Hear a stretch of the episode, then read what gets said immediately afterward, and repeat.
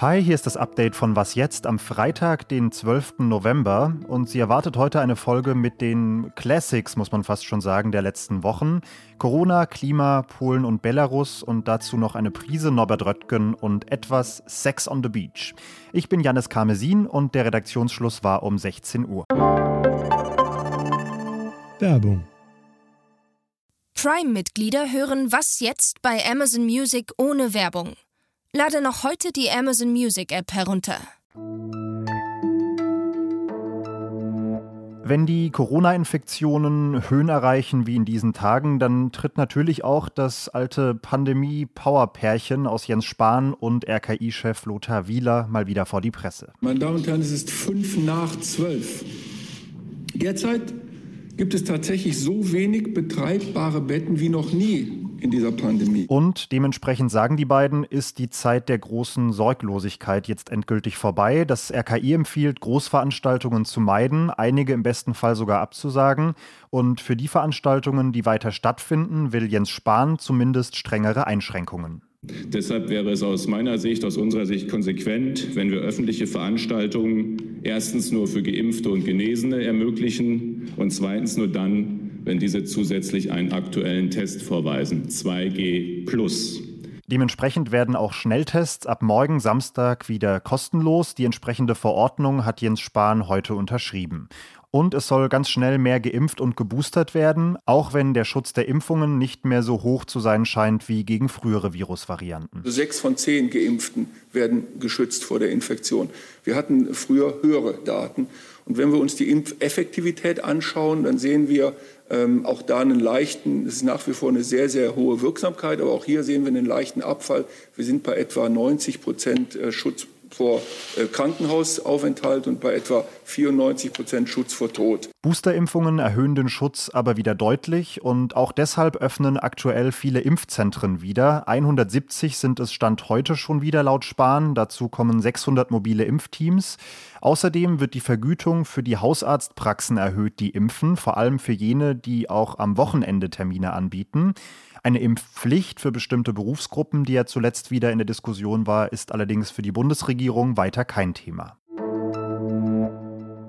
Heute mal vorsichtig positive Nachrichten von der belarussisch-polnischen Grenze. Zum ersten Mal konnten humanitäre HelferInnen der Vereinten Nationen heute zu den Menschen durchdringen, die an der Grenze festsitzen und momentan ja in keine der beiden Richtungen weiterkommen.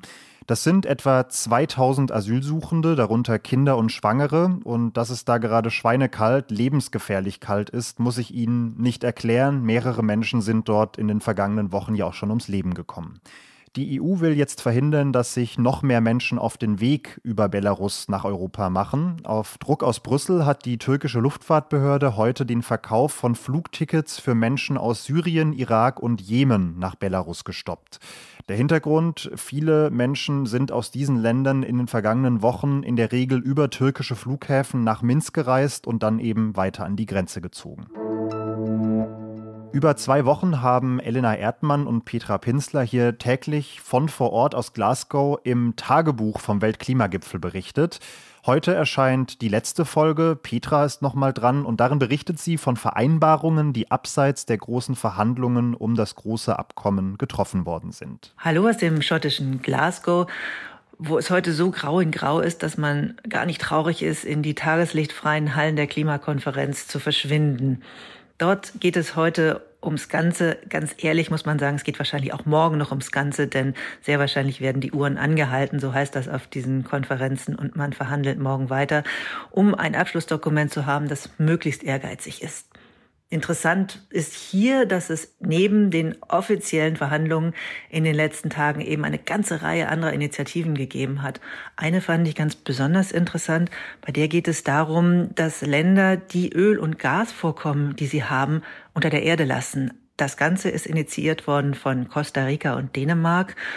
Und ähm, das ist überhaupt nicht trivial, was die vorhaben, denn man stelle sich vor, ein Land hat tatsächlich ein Ölfeld, könnte damit viel Geld verdienen und sagt jetzt freiwillig, das tun wir nicht, um das Klima zu schützen. Das Ganze hat auch in Schottland hier zu einer Diskussion geführt, denn Schottland ist sehr massiv von Öl- und Gasindustrie abhängig. Doch die Ministerpräsidentin hat gesagt, sie denke sehr stark darüber nach, sich dem anzuschließen. Das ist auch deswegen interessant, weil es ein großes Öl- und Gasfeld vor den Shetlandinseln gibt, das noch nicht erschlossen worden ist. Das würde Johnson gerne erschließen. Und wenn die Schotten Nein sagen, wird es hier mit Sicherheit Diskussionen geben. Außerdem war schon gestern die Atomkraft noch mal Thema am Rande der Konferenz. Die erlebt ja in vielen Ländern eine Renaissance, weil sie CO2-arm ist. Aber die deutsche Regierung hat noch mal ihre kritische Haltung dazu bekräftigt. In Deutschland wird zu einer Diskussion führen und das führt jetzt schon in die Zeit nach der Konferenz hinein. Eine Diskussion über die sogenannte Taxonomie. Das klingt fürchterlich technisch. Da geht es darum, äh, was die EU zulässt an Energien, ähm, die subventioniert werden dürfen durch Länder oder auch mit EU-Geld. Da hätten die Franzosen gern die Atomkraft drin und auf dem letzten Gipfel hat Angela Merkel, obwohl sie tatsächlich nur noch amtierende Bundeskanzlerin ist, signalisiert, dass sie das ganz okay fände. Im Hintergrund ähm, sagt man, könnte stehen, dass dann die Deutschen auch noch Gas als umweltfreundliche Energie subventionieren dürften. Hier ist gestern Bundesministerin, Umweltministerin Svenja Schulze aufgetreten und hat gesagt, sie ist dagegen, dass die Atomkraft in diese Taxonomie mit reinkommt. Also mal sehen, wie das weitergeht. Die sozialdemokratische Ministerin widerspricht der christdemokratischen Bundeskanzlerin, die aber in der nächsten Regierung nicht mehr mit dabei sein wird. Es bleibt spannend. Ja, und damit klappen wir das Tagebuch dann nach zwei Wochen Klimagipfel auch mal zu. Allerdings am Wochenende erscheint noch eine Was jetzt Sonderfolge mit Ole Pflüger. Darin zieht er Bilanz und schaut vor allem auf die Situation der ärmeren Länder im globalen Süden nach diesem Gipfel.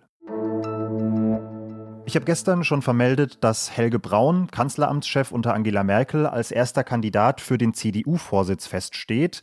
Heute ist jetzt die zweite Hand hochgegangen und zwar von einem, mit dem zu rechnen war. Norbert Röttgen will jetzt auch ganz offiziell der neue Armin Laschet werden an der CDU-Spitze. Es fehlt nur noch die Proforma-Zustimmung seines Kreisverbandes, aber die soll kommende Woche dann kommen. Röttgen gilt als ein Vertreter einer moderneren CDU und das hat er heute auch nochmal betont. Wir kämpfen als CDU um die junge Generation. Wir geben sie nicht auf und sagen, wir konzentrieren uns auf andere. Und darum muss Generationengerechtigkeit umfassend ein Markenzeichen von christlich-demokratischer Politik sein. Sollte Röttgen gewinnen, das hat er heute auch schon bekannt gegeben, will er übrigens die Bundestagsabgeordnete Franziska Hoppermann zu seiner Generalsekretärin machen. Was noch? Wenn man ganz schnell ein Thema für diese Rubrik, für das Was noch oder am Morgen das und sonst so sucht, dann ist Verlass auf den Kollegen Fabian Scheler. Heute war so ein Tag, wo ich schnell Hilfe brauchte und auch heute hatte Fabi eine spannende Studie im Köcher. Folgender Titel hat mich schon aufhorchen lassen.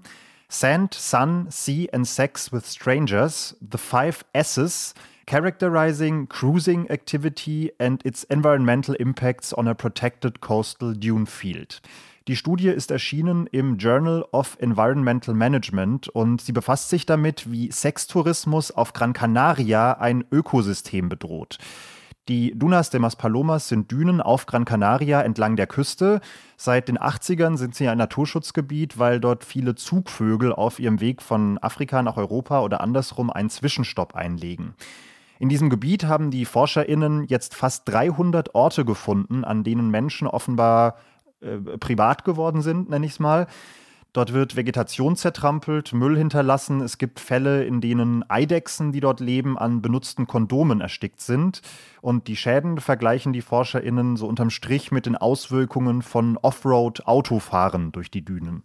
Schön fand ich vor allem das Fazit. Da schreiben die ForscherInnen nämlich, wir rufen nicht dazu auf, überhaupt keinen Sex mehr in der Öffentlichkeit zu haben, aber die Menschen sollten sich der Schäden bewusst sein, die sie damit anrichten können. Und mit der Erkenntnis schicke ich Sie jetzt ins Wochenende. Da erwartet Sie, wie gesagt, noch eine Sonderfolge mit Ole Pflüger. Am Montag geht es dann ganz regulär weiter. Genießen Sie die freien Tage. Ich bin Jannis Karmesin und sage bis bald.